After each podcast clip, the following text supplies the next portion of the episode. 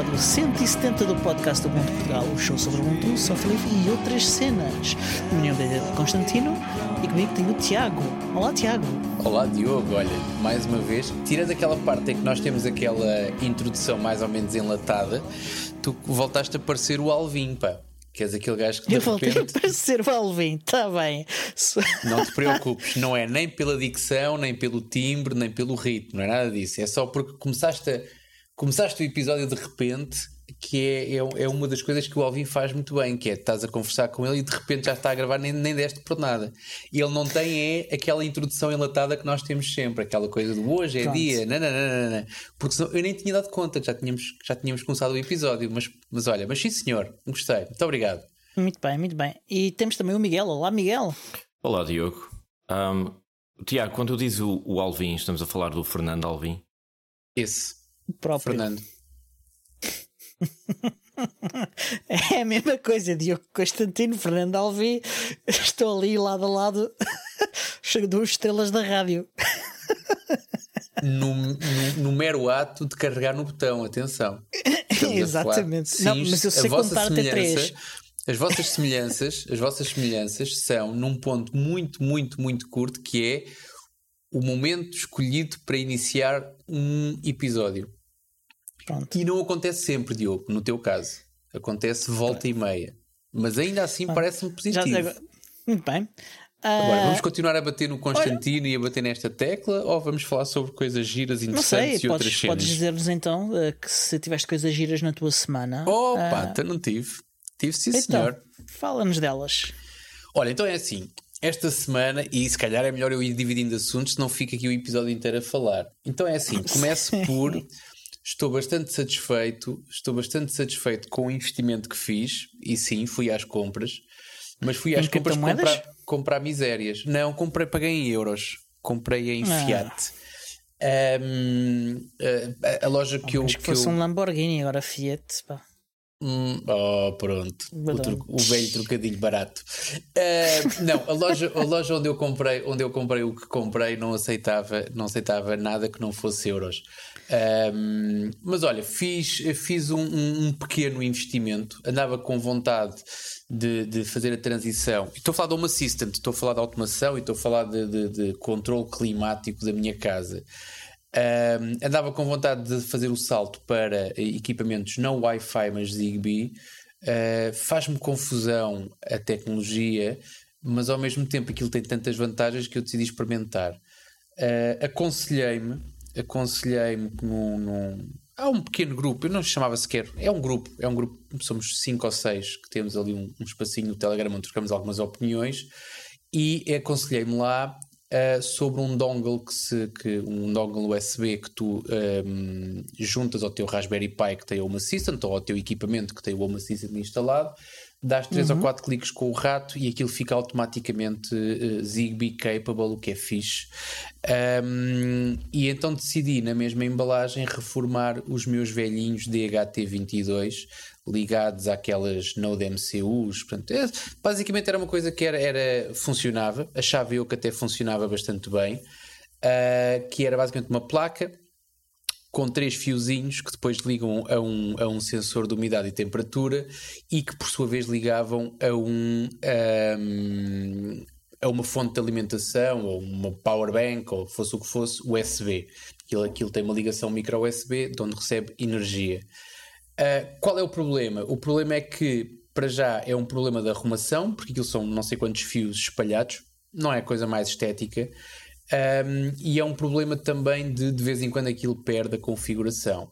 Portanto, decidi uh, uh, começar a minha, a minha aventura pelos Zigbees com os sensores de umidade e temperatura da Sonoff que eu encontrei bastante baratos. Posso dizer que ficam para aí ao preço de um Node MCU e de um sensor DHT22, com a vantagem que aquilo leva uma pilha que dura mais de um ano.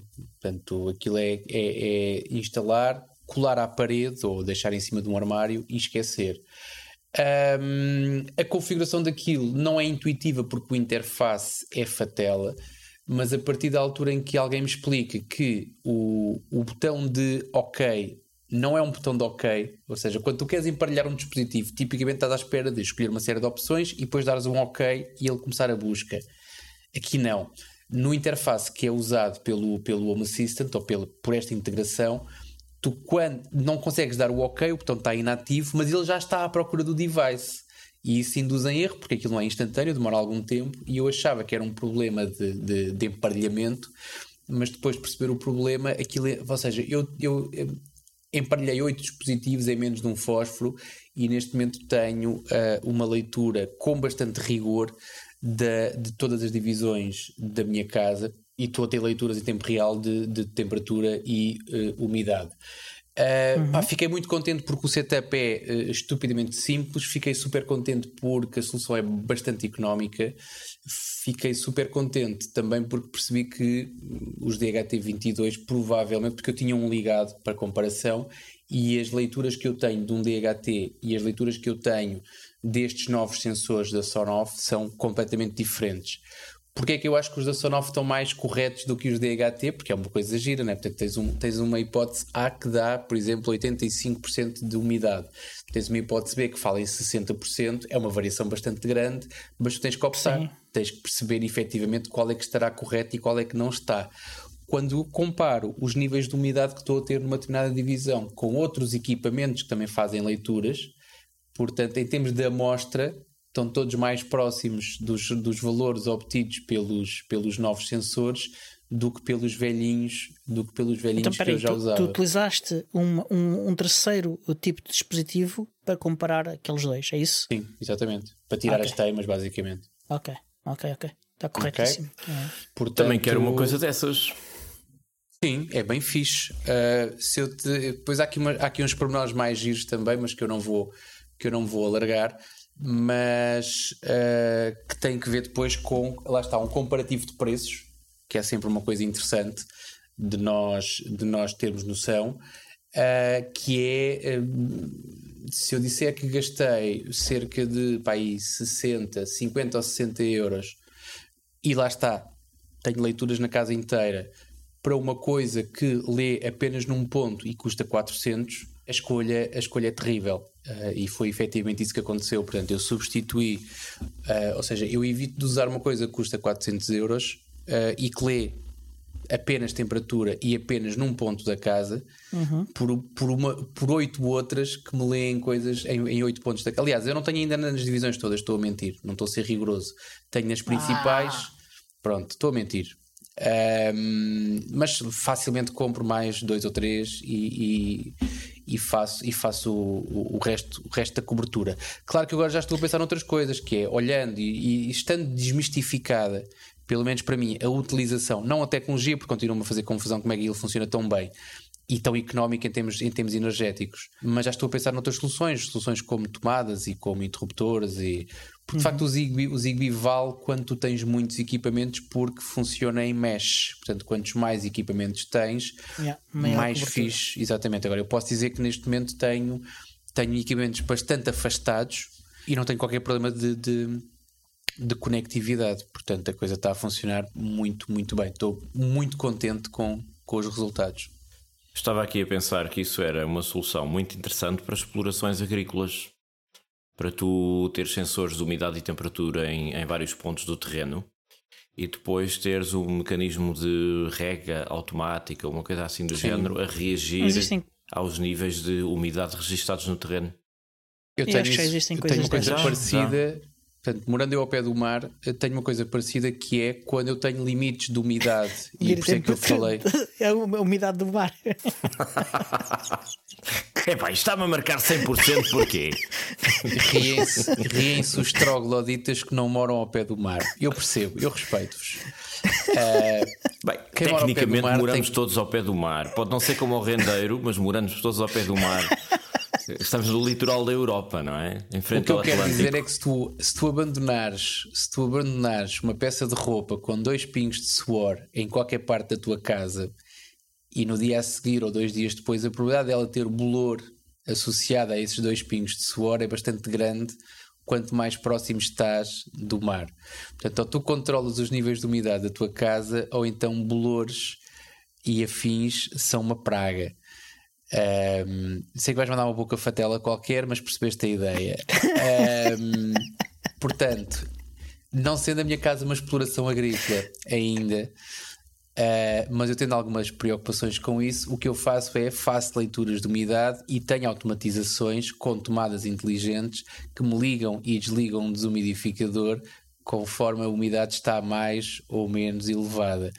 Portanto, é, o princípio é o mesmo, agora tu tinhas que pensar, o princípio é exatamente o mesmo, é, com a vantagem que o Zigbee, pelo menos aquilo que vem no papelinho que traz o sensor, é que em, em paredes é complicado, em terreno aberto faz 200 metros, portanto, de alcance, o que é bastante, o que é bastante porreiro. O problema que eu vejo naquilo é eu não conheço nenhum equipamento que seja, ou seja, que resista a intempéries. E quando falas em agricultura, tens que pensar em chuva, frio, vento, sol.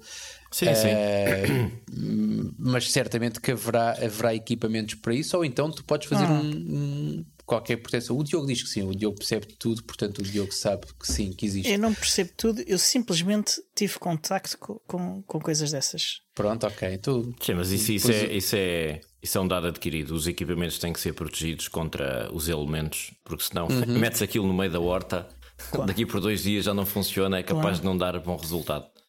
Mas, é mas a propósito disso, eu conheço, eu conheço uma pessoa, eu por acaso até gostava de o trazer tu um dia. Conheces uma pessoa? É, é conheço uma pessoa, é verdade. E essa Olha, pessoa dá-se comigo, que é ainda mais impressionante. Para, para, para, não, mas espera. E essa pessoa sabe que tu a conheces? sabe, sabe. Eu já falei dele aqui num episódio anterior. Um, hum. Ui. Que é o, o, João Bacelar. Ele fez um mecanismo de rega automática uh, que reage a controlos de temperatura e umidade uh, com o Raspberry Pi, precisamente. Ele programou aquela yeah. coisa toda e sim, tem sim, sim, aquilo montado num barracão ao pé dos terrenos e aquilo vai controlando. Um, é, é uma exploração com lâmpadas de cálcio ou sem lâmpadas de cálcio? Só para eu. eu não sei. Ah! Ah! Ah! Malandro! Por acaso é de ervas aromáticas, mas não é dessas ervas aromáticas. Por acaso é uma ah, chatice, falando do nome da pessoa, falando do nome da pessoa e depois uh, fazer este tipo de associações é fatela. Retiro é o que fatela, disse. É fatela, Ok, retiro o que disse. Vamos avançar então. mas sim, dá para aplicar em agricultura, claro que sim. Eu vi-te eu vi beber qualquer coisa Sim, na, na webcam. Um Passou hoje um não copo. Falaste o que é que, temos hoje? Não, hoje não, não falaste isso. Então, pronto. Apesar de. Eu devia deixar de dizer estas coisas que a malta ou nos patrocinou ou um gajo não fala e pronto. Não, mas é um, é um tinto, é um tinto, é um tinto alentejano. É um da, oh, da, da adega maior. Bastante bom, provavelmente. Manda-nos uma caixa. Sim. Olha, se calhar se escrevemos um mail ao Nabeiro, o Nabeiro é gajo enquanto, enquanto ele cá tiver, é gajo para mandar é uma caixa. Isso. E ainda nos é mandam as máquinas da Delta também, já, já agora. Já mandaram. Mandaram para o Bucon Europe. Tivemos três máquinas e, é três é e dois hospedeiros. É sim. verdade. Toda a é gente elogiou o café da Ubucon Europe de Sintra. É verdade, hum. a Delta produziu os melhores cafés da Ubucon de Sintra.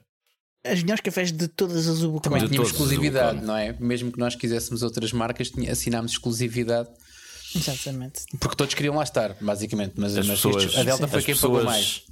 As pessoas estão a ouvir isto e a pensar: estes gajos são os vendidos, pá. Isto, estão yeah. aqui armados a influencers. Miguel 10, Miguel 10, descontos no Lidl.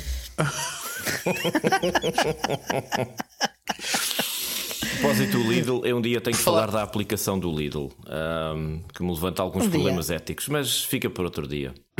Ok. Está bem. Ah, eu por acaso posso eu falar aqui... da minha? Podes, pode. Eu, eu, eu, é uma segunda ronda. Eu ainda tenho mais coisas para dizer, mas, mas vamos, vamos rodando. É pá, se não, não sei se temos tempo para falar de temos, mais coisas. Temos. Eu e o Miguel falar de coisas. Sim, nós arranjamos tempo. Continua. Uh, quero dar aqui um feedback. Uh, aqui há uns episódios falámos do Raspberry Pi Zero W, o do novo. Uh, e um, dissemos tudo menos uma coisa super importante para um podcast do Ubuntu: é que é primeiro o Raspberry Pi Zero que corre o Ubuntu. Uh, os outros não corriam, porque não, não tinham recursos suficientes. E este é o primeiro. O processo de instalação é um bocado diferente de instalar os outros Raspberry Pi, mas é possível e vamos deixar um link para um blog do, do, do, do Ubuntu onde estão instruções para fazer isso. E há uma coisa interessante também um, a respeito de, de suporte para, do, do Ubuntu para Raspberry Pi em, em si, não só o Pi Zero, uh, é que no Impish foi adicionado suporte adicional para, para, para, para, coisas no, no Raspberry Pi. Ele passou, acho que foi o primeiro que passou a ter o, o kernel oficial do, do uh, equivalente com as mesmas capacidades uh, do, do kernel oficial do, do Raspberry Pi. Uh, além disso, passou a ter suporte para alguns ads que, que não tinha antes. E eu queria mencionar um em especial que eu acho bastante interessante, que é o Sense Hat. O Sense Hat foi criado pelo projeto AstroPi que é um projeto educacional da European Space Agency. E o objetivo dele é permitir a estudantes executarem experiências no espaço. Uh, eles utilizam este hat para controlar e, e executar uh, código uh, em Raspberry Pis que é executado na estação espacial por astronautas. É yeah. uma coisa muito fixe. É um projeto muito engraçado. Uh, espreitem uh, esse projeto. Já o tiveste, Diogo? No espaço, não. Na estação não? espacial. Já agora, Na estação eu, não, espacial. Eu não me admiraria se, o, se o Diogo nos dissesse: ah, já, já lá estive, passei lá um fim de semana. Yeah. Tudo é possível. Não curti, não curti, era muito escuro. muito escuro, muito frio. Muito floaty. Aquilo é muito. Tinha falta de gravidade. Eu paguei por uma experiência com gravidade. e tu, Miguel? Tens alguma coisa para dizer? Um, se eu tenho alguma coisa para dizer, tenho, havia tanto, tanto para dizer. Esta, esta semana fui uh, ver, convidaram para, para um, uma sessão de observação das estrelas.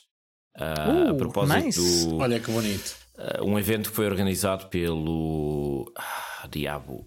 Como é que se chama aquele Observatório Astronómico de Lisboa? Agora deu-me uma branca. Pelo. Aquele sítio, um, não é? O Centro de Ciência ali... Viva. Oh, caramba. O Centro ah. de Ciência Viva em Constância.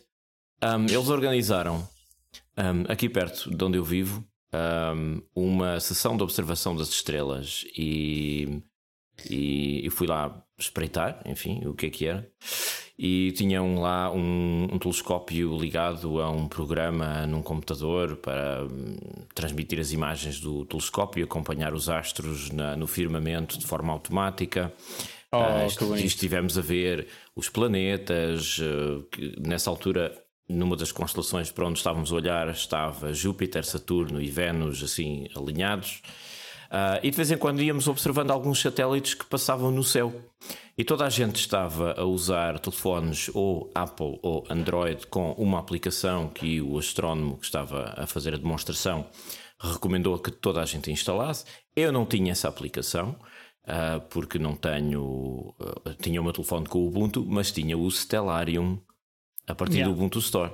Então há um momento muito engraçado em que se vê um satélite a passar uh, no céu. Agora sou muito, é muito frequente ver satélites uh, a passar, são uma espécie de umas estrelinhas que, que, se movem muito rapidamente. E o astrónomo apontou: Oh, ali está, um satélite artificial e tal. E alguém perguntou: Então, mas que satélite é aquele? Ah, isso não conseguimos saber.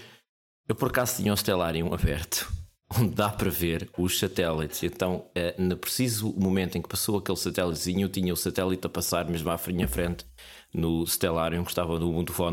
Ah, aquele é o BL 160, qualquer coisa. Ficou tudo a olhar para mim assim. Como é que tu sabes isso? Ah. Weirdo. Exato. Como yeah. é que sabes isso? Uh, está aqui no meu uh, Ubuntu Phone. Foi um pequeno momento de glória. Uh, que foi, foi um momento engraçado da semana. Foi, foi giro. Nice, nice. Bem bom. Olha, eu vou continuar. Então é assim, deixa, deixa, esta é para ti, Miguel. Eu tenho aqui, um, tenho aqui uma coisa gira para, para te falar. Um, não é só para ti, é para quem nos ouve também, mas eu, eu pensei em ti. Esta semana recebi oh. um alerta.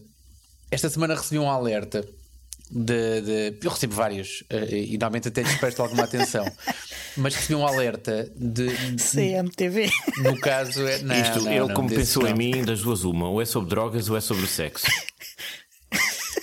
Então espera para ver. E então recebi um alerta, e o alerta era nem mais nem menos um, um site que tinha ido abaixo, um, estava, que deixou de estar online. Uh, é uma coisa que acontece com alguns de nós, termos, termos um, ou um site na internet ou um, um Raspberry Pi com um web server em casa e que tem uma porta encaminhada para, para podermos aceder da rua a um qualquer serviço, uma Nextcloud Box, uhum. seja o que for. Um, e então, quando eu, eu, não, era, não era um serviço que eu geria, uh, e então avisei a pessoa em causa que o serviço estava em baixo. A pessoa não tinha, não tinha esse hábito, não tinha noção de, de, de, do quão simples, e é aqui que entra, é aqui que entra a dica, do quão simples é nós monitorizarmos coisas que, que temos online. Um, e, então, e então tive a ideia de trazer aqui para o podcast uma coisa que se chama, um serviço que se chama uh, Uptime Robot. Não é melhor, não é pior, não é, não sei se é ético, se não é, mas é bastante simples. É um serviço uh, e gratuito, pelo menos para, para nível de entrada. Tem aquilo tem, tem, tem planos pagos, mas tem um plano gratuito onde a pessoa simplesmente enfia lá o seu endereço do seu website ou do seu serviço ou da sua, lá está, da sua Nextcloud e um, a parte gira do Uptime Robot é que, e, e que é raro é que nós temos um, a possibilidade de receber alertas ou por e-mail ou por Telegram. Portanto, eu consigo receber uma simples mensagem de Telegram de cada vez que o meu site, por algum motivo, vai abaixo ou, ou, ou, um, ou tem algum, algum problema que, que afeta a sua ligação.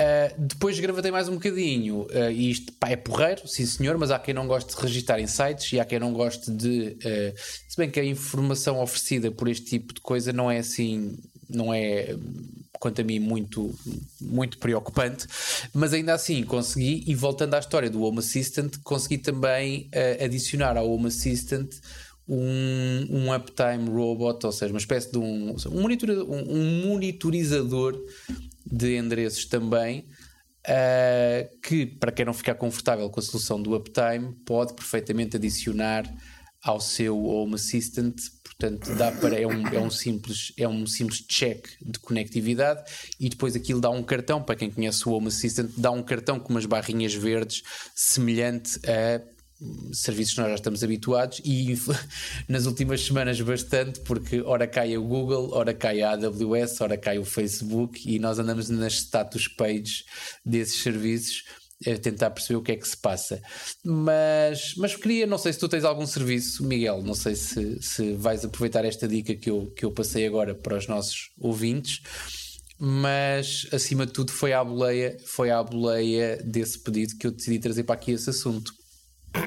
Não, sem dúvida, vou espreitar esse serviço e talvez venha a usá-lo, parece-me uma, uma boa dica. Ou seja, tu no fundo também conheces uma pessoa, não é? Uh, conheço várias que atravessa pessoas. esses problemas. Opa, opa. Se eu te falasse das pessoas todas que eu conheço. Não, eu sei. Mas eu pronto, sei. em relação ainda a esta semana, eh, fui desafiado. Eu já tenho pouco a fazer e pouco para me coçar. Fui desafiado para, hum, para tentar encontrar uma solução que fosse à, à, um bocado à, à imagem daquilo que nós já falámos aqui sobre ter alguns serviços em, em regime de cooperativa. Estamos a falar de Matrix, estamos a falar eventualmente de Nextcloud, uhum. estamos a falar de outro tipo de, de, serviços que possam ser convenientes. Alguém me falou de uma coisa semelhante que seria a criação de um servidor de WireGuard que fosse comunitário, ou seja, que permitisse a utilização por várias pessoas, que fosse uh, gerível através de uma coisa simplificada, um painel web, por exemplo, para gerir interface e que as redes não se tocassem uh, entre elas.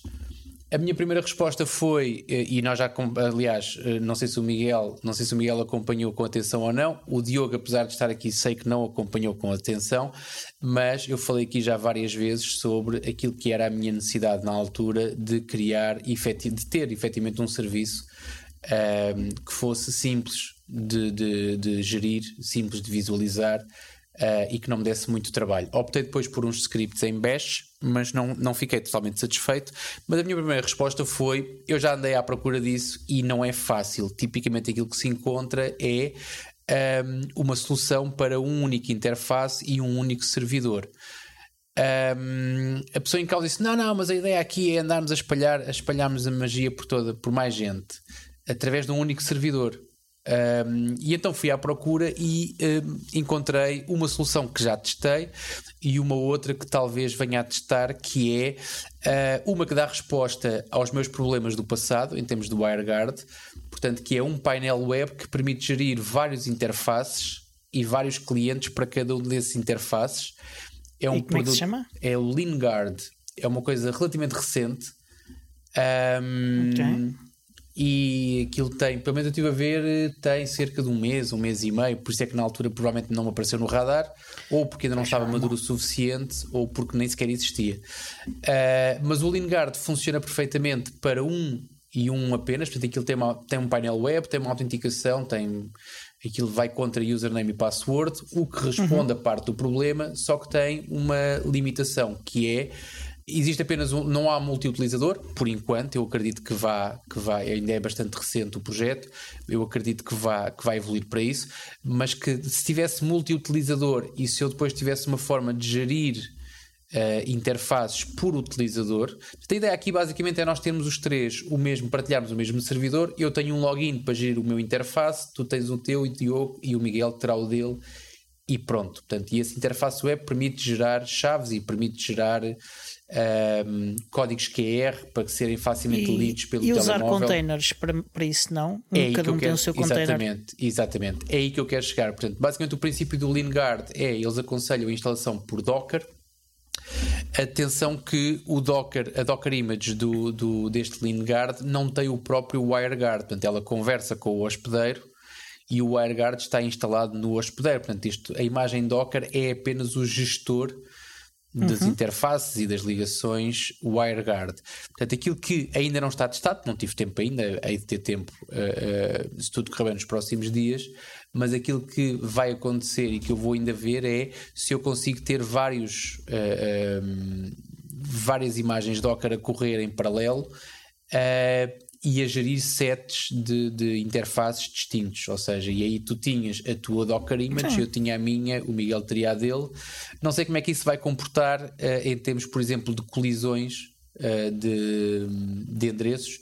Não sei como é que isto se vai comportar estando várias imagens Docker a utilizar a mesma, o mesmo executável WireGuard. Não sei como é que é feita a gestão. Portanto, são tudo dúvidas que eu ainda tenho. Sei que para uma única imagem funciona às mil maravilhas. Portanto, pessoas que acompanharam a minha dor de gestão do WireGuard no, no a brincar, a brincar, se calhar há mais de seis meses, talvez há um ano ou mais. Um, existe este, este LeanGuard que funciona, que funciona às mil maravilhas, dá para gerar vários, já para, para criar e gerir vários interfaces e vários nodes para cada um desses um, e meter, interfaces. E meter e criar um container LXC com, com o WireGuard e com, e com o LeanGuard lá dentro e cada um deles agarrar um, uma interface diferente para fora o problema aí seria geri-los. Uh, a gestão disso depois poderia tornar-se caótica. Uh, portanto, a ideia como? aqui é simplificar ao máximo. Caótica como? Uh, cada imagina... um é uma imagem de LXC que faz, cada uma tem agarra uma, uma interface uh, externa diferente. Exatamente. E o resto é, é o LinGuard e o WireGuard dentro do, do LXC. Certo. Agora multiplica isso por 10 e põe-te a gerir 10 containers uh, com isso. Cada um gera o seu. Não, não é assim que funciona. Eh, daí, daí haver o painel web. É exatamente, não é cada um gera o seu. Vai haver uma cabeça e um par de mãos que vai gerir tudo. Os outros só criam clientes. Clique, clique, clique, criam cliente. Clique, clique, clique, importa o fecheiro de configuração. Clique, clique, clique, é só assim. Portanto, há um desgraçado, há um desgraçado que vai ter, que vai ser a unidade central em termos de administração. E a ideia aqui é ter a coisa mais simplificada possível. Quando nós falamos em cooperativas, Isto se tu é um, começas a perder factor tempo, enorme. Uh, se tu tens, se tu tens uh, e nós temos esse exemplo aqui, Diogo, nós já, já, já contámos aqui a história algumas vezes. Sim, sim. Nós, por exemplo, a nossa, a nossa Nextcloud é um snap, porquê? Porque nós temos que estar concentrados a gravar um episódio todas as semanas e a publicá-lo e a preparar e a fazer, não a gerir infraestrutura deste podcast. Portanto, isto é um bocado a mesma coisa. Portanto, quando nós falamos, e se, se nós falamos de um produto comercial, se falamos Daí... de uma coisa que é comunitária, é um bocadinho diferente. Daí estar o trabalho também todo a cair em cima da mesma pessoa. Sim, mas uh, quando tu queres oferecer isto a público em geral, não é? A questão aqui que se coloca é um bocado isso. Isto é para. Um, imagina pessoas que não têm conhecimentos em. Ou seja, tens aqui um login e uma password. Uhum. Queres ter um WireGuard? Okay. Já ouviste falar sobre isso? Ok, eu pensei que, era, que, que, a ideia não era essa. Pensei que a ideia era ter cooperação entre pessoas que querem partilhar infraestrutura e custos da infraestrutura, mas não necessariamente uh, deixar de, de porem as mãos na massa há muita gente que tem muito gosto em, em, usar este tipo de tecnologias, mesmo Matrix, a mesma coisa. Quantas pessoas uhum. conheces tu que gostariam de usar Matrix e que não fazem a mais pequena ideia de como é que se gere um servidor Matrix com os poucas. serviços todos que lá estão? Infelizmente, poucas. Ok. Mas percebeste a ideia, pelo eu menos. Eu conheço alguma, eu percebi qual é a ideia, eu percebi qual é a ideia, mas uh, eu não estava a perceber que era essa a intenção. Uhum. Mas pronto, Mas, okay. boas notícias. Para quem não quiser uma solução, uma solução tão complexa, uh, tem, tem com o LeanGuard uma ótima opção para se tiverem um, lá está, e voltamos, o Raspberry Pi anda cada vez mais na moda aqui. Nós qualquer dia mudamos o nome aqui ao nosso podcast. Um, mas quem tiver isso, se quiser instalar um, um, um LeanGuard em cima, consegue ter um painel web simpático para criar e gerir interfaces WireGuard, o que é, não deixa de não ser agradável mesmo para quem Sim. tem conhecimentos e mesmo para quem não se importa de. É, tem que se ter de facto muita confiança na pessoa que está a fazer essa gestão. Claro que sim. Mas uh, isso é um pressuposto que, que, se tem que dar como adquirido. Adiante, já estamos fechados. Eu estou Neste, nesta altura estou despachado. Eu estou. Ah, okay, ainda, okay. ainda sobra bastante tempo, hein? estavas preocupado, ainda... mas ainda. Pois estava, estava. Estamos. Porque queria falar também aqui das notícias e temos que começar com a primeira, que é sobre a Canonical. Um, a Canonical tem uma oferta nova uh, na área da segurança de aplicações de software livre. Uh, Chama-se uh, Ubuntu Pro On-Prem e. Um, Alguém tem que desligar as notificações do telefone. Mas é um, é um belo telefone porque são as notificações do Ubuntu sim, Touch. Sim, sim, Exatamente. Aliás, vocês aí em casa podem ouvir plim, plim, logo pelo som Não tu percebes que é um telefone com um sistema de qualidade superior. Com Stellarium. Exatamente. Eh, chama-se Ubuntu Pro On-Prem e vai estar em beta gratuita para quem se inscrever, eh, quem já tiver Ubuntu Advantage. Uh, pelo post no blog em que descreve o produto, o serviço, aliás, uh, é um bocado difícil compreender exatamente o que é que, o, o que, é que vai ser este serviço. Uh, mas há conversa sobre a gestão de vulnerabilidades, sobre supply chain, segurança de supply chain, sobre compliance, sobre manutenção de longo prazo e ainda de métricas. Portanto, quem estiver interessado neste tipo de coisas, em ter este tipo de coisas uh, uh, no, no software que tem e que é nos seus computadores e, e, que é software livre e, e quer pagar por esse serviço, terá aqui uma oferta interessante para ir espreitar. Uh, sujeito que suspeito que, que, quando se inscreverem terão obter mais informações sobre Consegues é dar um é exemplo é sobre alguém a quem possa interessar este tipo de serviço? Empresas que utilizem software livre uh, e que queiram garantir que Dá um exemplo. a gestão. Isso já disseste há bocadinho. Ah, Estou a falar um exemplo empresas, concreto. Olha, uh, um dos clientes em que eu trabalhei anteriormente utilizávamos muito software livre para fazer desenvolvimento Uhum. E nem todo ele uh, era fornecido via os arquivos das distribuições. E, ter isso como um serviço uh, gerido uh, por um fornecedor teria sido bastante útil, porque era, era parte da, da função das equipas internas. E, e pagar isto como serviço provavelmente seria bem mais barato. E, e ter equipas que, que, conseguem fazer isto de uma forma mais dedicada e profunda uh, é útil. Mas isto é um repositório de software, é isso? Não, não é claro o que, é, exatamente o que é que é, mas eles, como eles falam aqui em, em, em supply chain, em compliance, em suporte longo termo, suspeito que isto fará Eles não parte vão escrever o código da empresa, portanto, não vão escrever o código da empresa, portanto, isto não, assenta tudo não, em cima não. de um repositório. Não, não estou a falar de coisas desenvolvidas in-house, estou a dizer coisa, software que já existe e que é software livre e que é utilizado nessas empresas e que a Canonical provavelmente vai fazer aquilo que costuma fazer com, com, com, com os pacotes que a que dá suporte, que é uh, olhar para o código, ver se é, se é, fácil ou não é fácil de manter, fazer, aplicar patches, uh, fazer auditorias do código, uh, coisas desse tipo, e depois garantir o suporte em nível de segurança para esse, para esse pacote. Mas por isso é que eu te fiz a pergunta, Diogo. Aquilo que eu não consigo perceber e gostava que, tivesses, que, que, que, que desses um exemplo sobre isso é. Eu sou uma software house, eu tenho um produto uhum. em software livre e vou ter com a Canonical para, distribuir, para me ajudar a distribuí-lo em segurança. Não, não, não, não, não, não, não, não, não, não, não, não, não, não, não, não, não, não, não. Como consumidor, é como consumidor, ok? Como empresa consumidora que usa um software qualquer. Eu uso o Thunderbird e quero que a Canonical me garanta por exemplo, o, o, o suporte de segurança para o Thunderbird ou para outro software qualquer. Certo. É que aí levanta-se outra questão. Não é já isso que a Canonical faz? A Canonical para alguns descura, produtos, exatamente, a para algumas coisas, a segurança.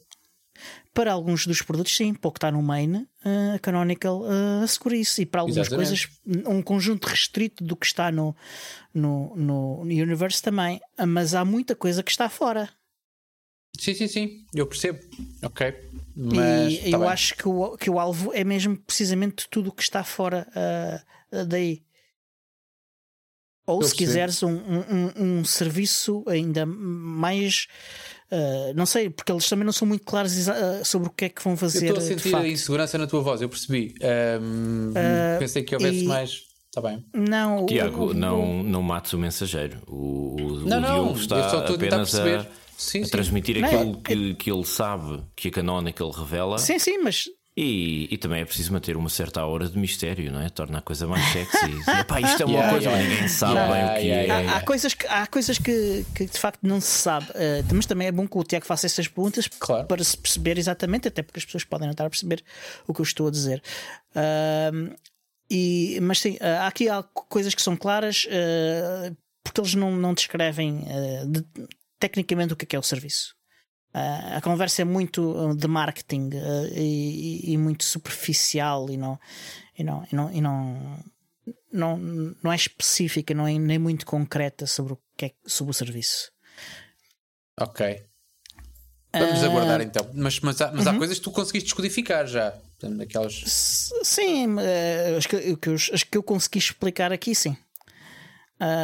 ok. Adiante nós falamos aqui já alguns episódios sobre uh, o esforço da Canonical a respeito de, de restaurar a confiança e a relação de, e a atividade da comunidade Ubuntu uh, e fomos até uh, bastante críticos, tu mais que eu, um, e um ou dois dias depois, curiosamente, houve um, um conjunto, iniciou-se um conjunto de iniciativas, iniciou-se iniciativa ah.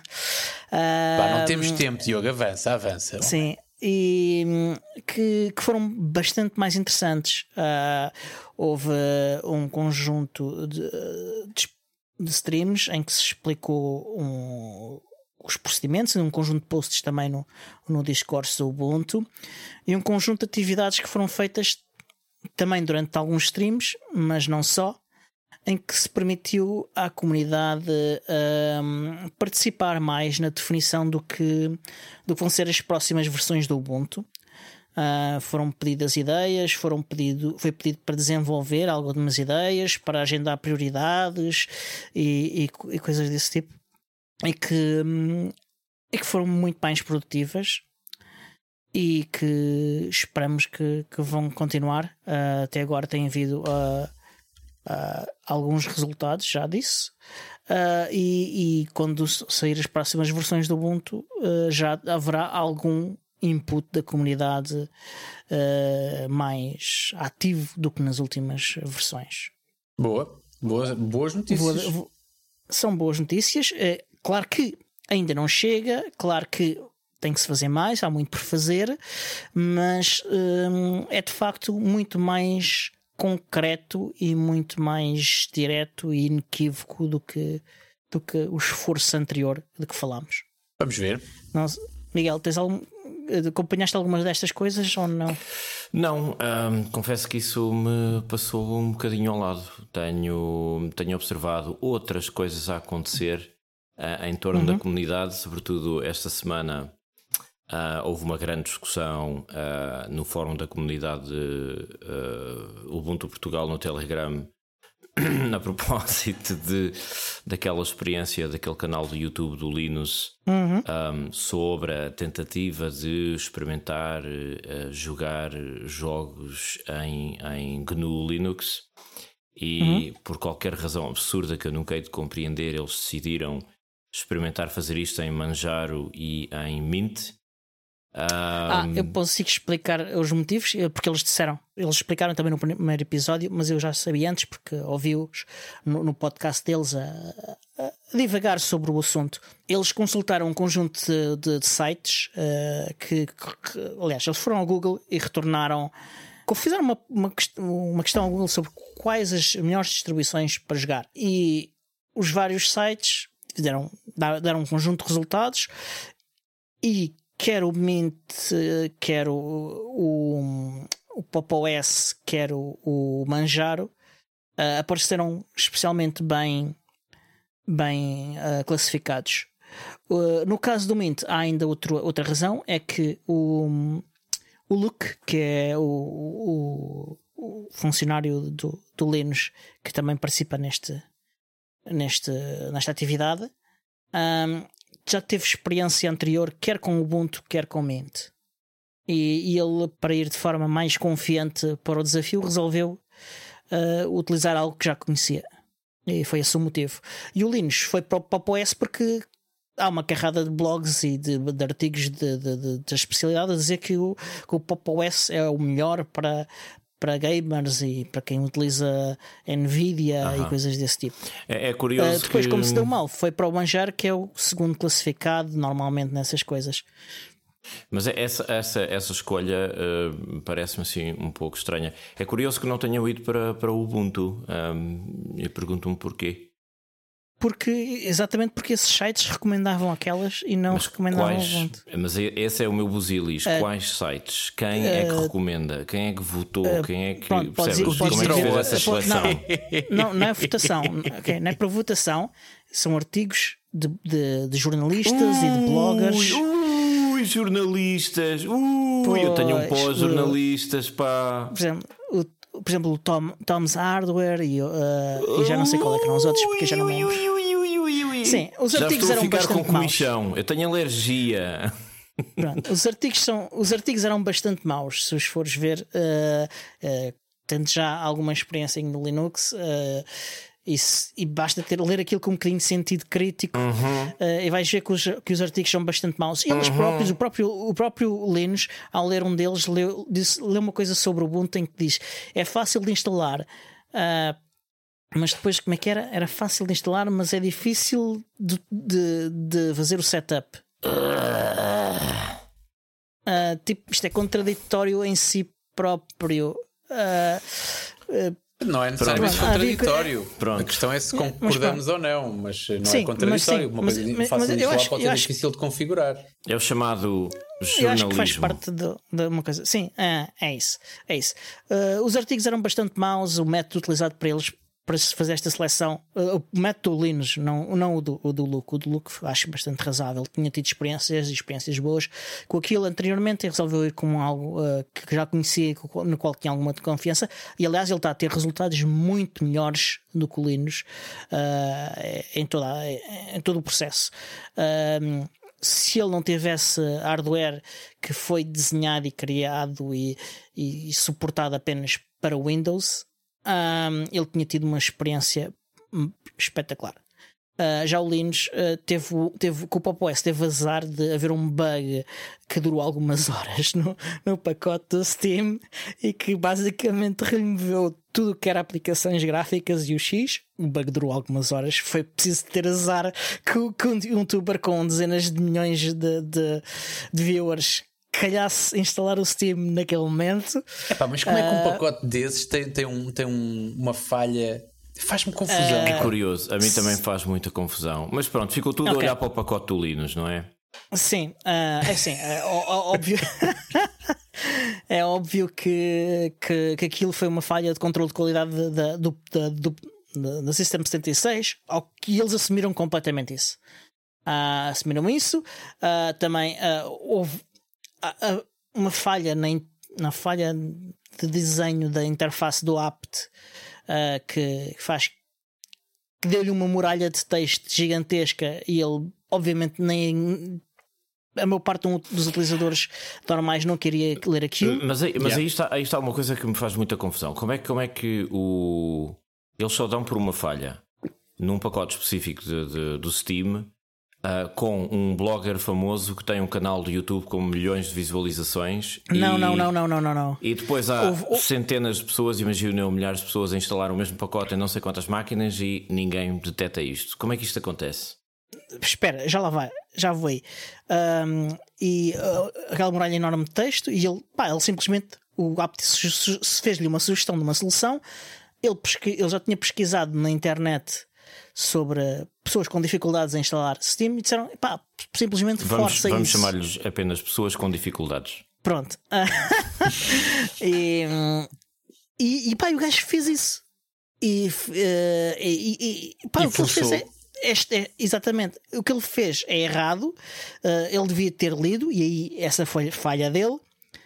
Uh, ele devia ter tido alguma prudência, e aí foi falha dele.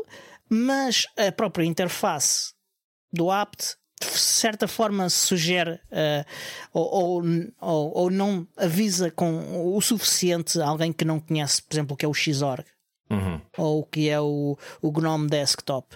Uh, uma pessoa que não sabe o que são essas coisas, uh, estar lá aquilo escrito ou não, que vai ser removido ou não, é, é a mesma coisa, né? Portanto, Entretanto, já houve alterações uh, Sim, para, mas repara uma coisa. para o apt uh, proteger mais os utilizadores. Deixa-me só, deixa Mas... só interromper para dizer uma coisa. Imagina que tu uh, tens um utilizador de outro sistema operativo, desta vez proprietário, em que tu estás a instalar qualquer coisa e tens uma janela que diz assim: atenção, se você clicar em seguinte, isto vai desinstalar o System 32.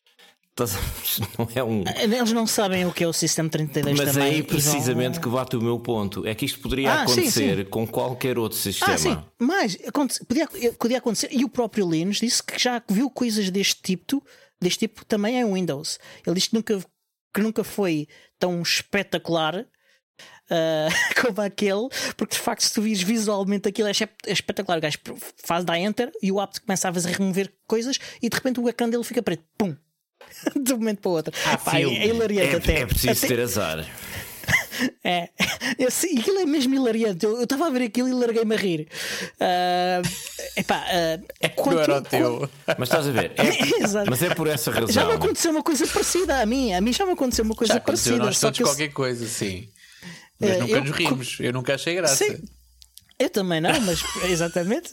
Mas eu sabia resolver e ele não. É, e é que está a questão. Um, há, há, pessoas agora, a quem não se deve usar sudo, ok? Não se deve usar sudo a certas pessoas. Pá, não mexe, está quieto, não toca. Está aqui, está instalado, tu usas e estás calado. Um, quanto à tua pergunta que fizeste, e que, que, é, e que, é, que é uma pergunta inteligente, uh, só aquele é que deu por isso. Não, houve mais pessoas a dar por isso. Mas. Algumas dessas pessoas fizeram um report do, do erro. Mas. E, e foi corrigido. Estás a perceber onde é que eu quero chegar? Não, não, e foi corrigido. Ah. E foi corrigido rapidamente. Aquilo foi rapidamente corrigido. Mas não terá sido uh, corrigido rapidamente porque houve ali um momento de pânico. É para esperar aí que não, estão milhões não, de pessoas não. a ver isto. Não, não, não, porque ninguém. Aquilo não foi feito em direto. Aquilo foi gravado ah, okay. uh, okay. semanas antes de ser publicado. Ok. Uh, aquilo foi mesmo de facto corrigido rapidamente. Eles, eles reagiram rapidamente àquilo. Uh, e é isso, temos de lhes tirar o chapéu. Pá, foi mesmo um azar descomunal aquilo Mas acontecer. ele optou ainda uh, assim, não, ter sido, não tendo sido em direto e de, tendo sido corrigido depois, ele optou ainda assim por meter aquilo ele, no ele ar. Não sabia, ele não sabia, ele não sabia que tinha sido corrigido depois. Ah, e mais, ele quando passou a saber, porque disseram, não, não sabia, porque ele, ele simplesmente okay. ele, ele, imediatamente a seguir foi para o Manjaro e saltou para.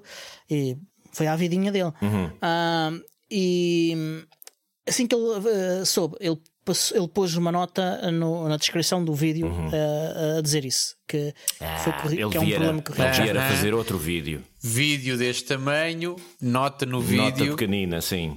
Atenção, nos outros nos outros sítios em que ele falou disto, eh, ele também mencionou isso. E isto faz lembrar aqueles jornalistas que Mas publicam sim. manchete do jornal. Uh, político tal acusado de corrupção e depois afinal prova-se que não era bem assim e depois aparece uma nota um desmentido na última folha do jornal no dia seguinte afinal, com uma notinha não, não lamentamos o, a ocorrência mas uh, parece que nos enganámos e que, uh, pronto. É que, pronto, é, acontece que ele não sinalou aquilo que aconteceu-lhe mesmo, portanto, não. um, mas sim, aquilo de facto vai causar um, um, um dano de reputação. Uh, qualquer que coisa. É muito... eis, eis aquilo que, que, que, me faz mais comichão. Qualquer coisa que se passe em torno de sistemas operativos GNU Linux causa sempre um qualquer dano de reputação. Há, há uma dualidade de critérios enorme em relação à maneira como as pessoas julgam um sistema ou outro sistema em que tu tens claro, eu tenho claramente a noção de que quando as pessoas usam sistemas operativos proprietários, perdoam-lhes tudo, mesmo que sejam a, a coisa a, a, mais valente um, estão acostumados. coisa é à face da terra. E é porque estão acostumados estão e portanto estão disponíveis para dizer: Bom, ok, eu vou tentar arranjar yeah. aqui uma coisa qualquer, uma solução alternativa. Yeah. Quando, valha-me Deus, GNU Linux tem um soluço, ai pá, isto não dá para usar, isto é muito complicado. Yeah. E não há disponibilidade mental, não há a capacidade de seguir em frente ou tentar arranjar uma alternativa. É tudo muito complicado. É que mais pessoas usam usam carros com caixa automática ou pessoal que sabe mesmo conduzir com mudanças, estás a perceber? É, é tipo a, a, diferença de mentalidade. Isto nota-se mais nos Estados Unidos, em Portugal andamos todos com mudanças, somos todos pobres. Mas não, não interessa. andamos todos, agora já não, agora já não. Agora Sim, já tu não és, pronto, tu és engenheiro e tal, está-se bem, ganhas muito mais do que nós todos juntos. Ainda por cima, uma pessoa que sabe de Pearl, não é? Não é para todos, atenção. Mas sim, uh, conduzir carros com, com, com mudanças manuais é muito mais divertido uh, e, e do, do, que, do que carros com mudanças automáticas. Agora, o descanso mental que, que um dá e que o outro não ah, dá. Ninguém é, quer um descanso é mental. O pessoal quer é conduzir à bruta ali na ericeira, ali, ué, acelerar, meter as mudanças até, pá, sentes logo como se estivesses num filme do Vin Diesel. Porquê na ericeira? e porquê o Vin Diesel? Estou a brincar. Mas adiante. Uh, esta, esta conversa toda que, que suscitou, foi suscitada pelo, pelo vídeo desse rapaz. Uhum. Suscitou depois uma discussão muito interessante sobre o Telegram da, do Telegram da comunidade, em que havia ali uma discussão de meia-noite sobre, e cada pessoa tem a sua opinião, não é?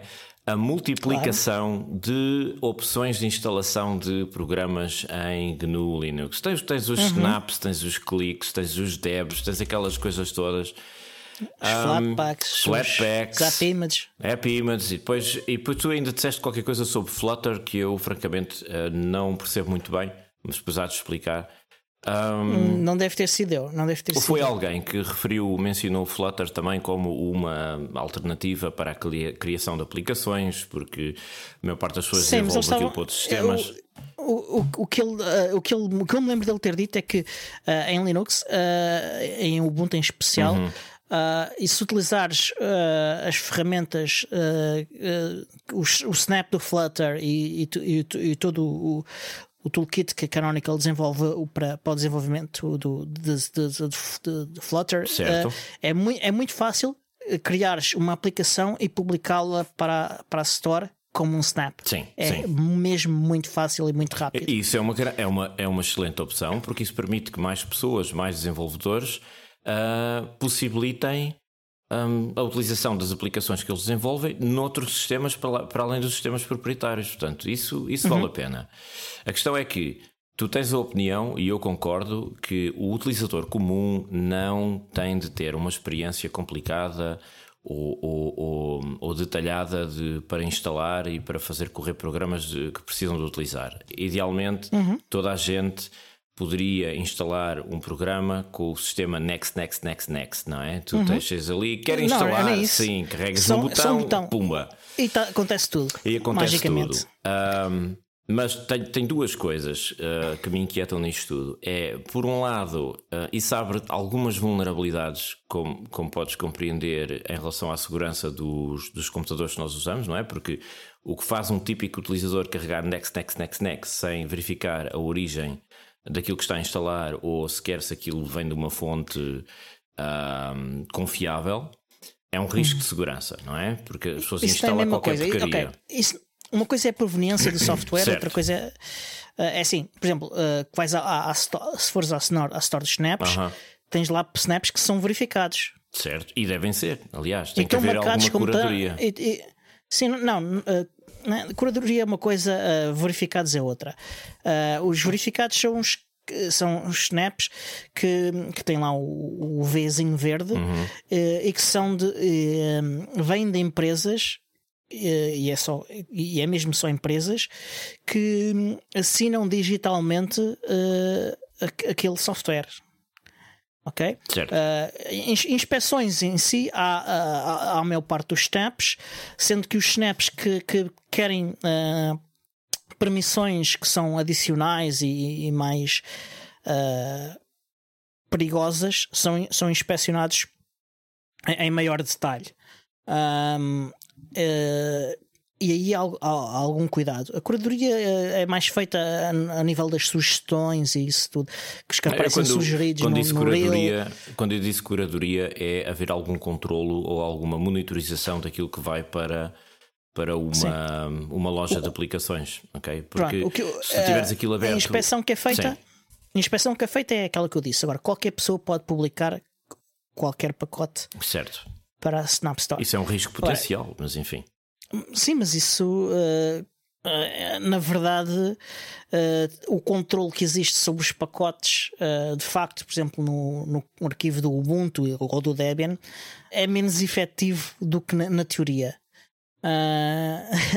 na teoria há muitas regras e muito, muitos procedimentos e não sei o quê, mas na verdade há, há, há menos controle Menos controle é efetivo, sim, de facto.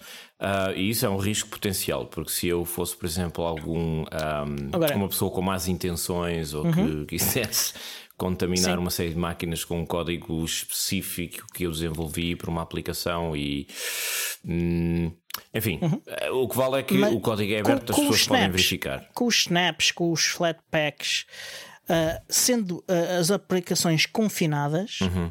o perigo é diminuto, está sim. em si. Não é, diminuto. Não, é, não diria é diminuto, é mas é, é, um, é, está contido. Está sim. contido. Uh, está contido aquilo que está dentro da, da aplicação. Importa Exato. dizer que grande parte das aplicações tens que instalá-las em modo clássico, portanto o confinamento uh, cai por terra. A grande parte das aplicações tens em, em modo clássico. Oh, Queres que eu te diga quantas oh, é que eu tenho? Algumas tens também, certeza. Eu tenho algumas, mas não tenho. Mas digo-te já que não são nem a maioria, nem perto disso. Nem perto disso. Ok. Seja, mas, mas digam-me diga uma coisa: uh, a ideia com que eu. Aliás, é, é preciso autorização especial para que uma aplicação possa ser publicada para ser uh, usada em modo clássico na, na, na, na Snap Store. Nós estamos a chegar ao fim do tempo, é uma chatice, mas já agora define-me essa autorização especial.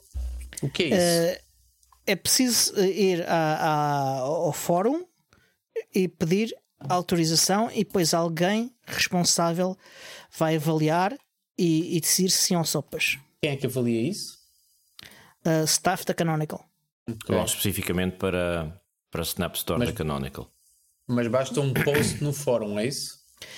Uh, o, o, processo é um post no fórum, processo de pedir.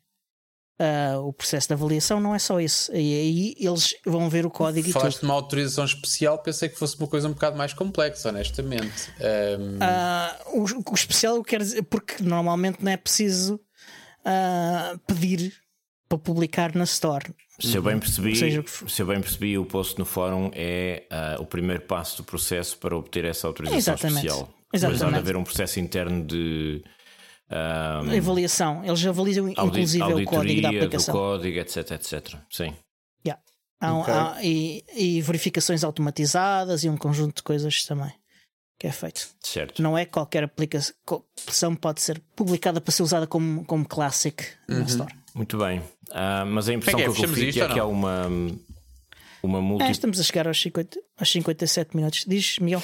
A impressão que eu fico é que há uma multiplicação de opções sobre os formatos uh, de instalação uhum. de uma série de software e vejo pessoas que são a favor dessa, uh, vamos lá, liberdade de escolha e outras que se insurgem contra a confusão a que isso gera para o utilizador comum.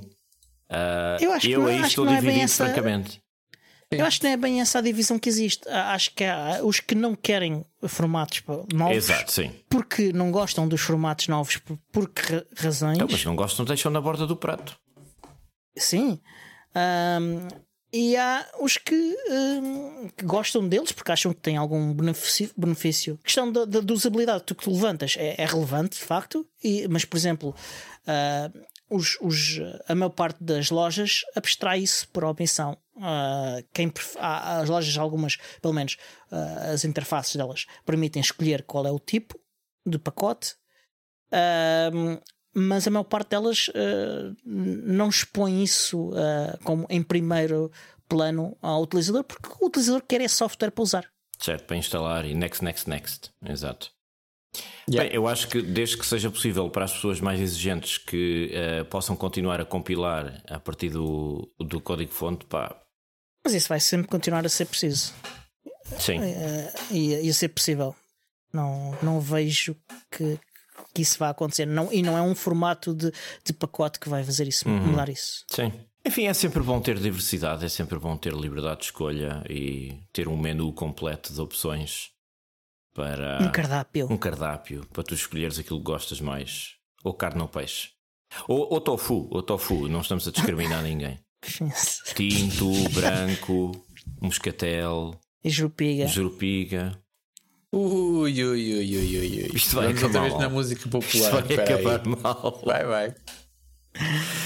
Mas, senhores, um, resta então dizer que este show é produzido por mim, Diogo Constantino, pelo Miguel, pelo Tiago Carrondo e editado pelo Alexandre Carrepiço, o Senhor Podcast. E até para a semana. Até para a semana. Adeus.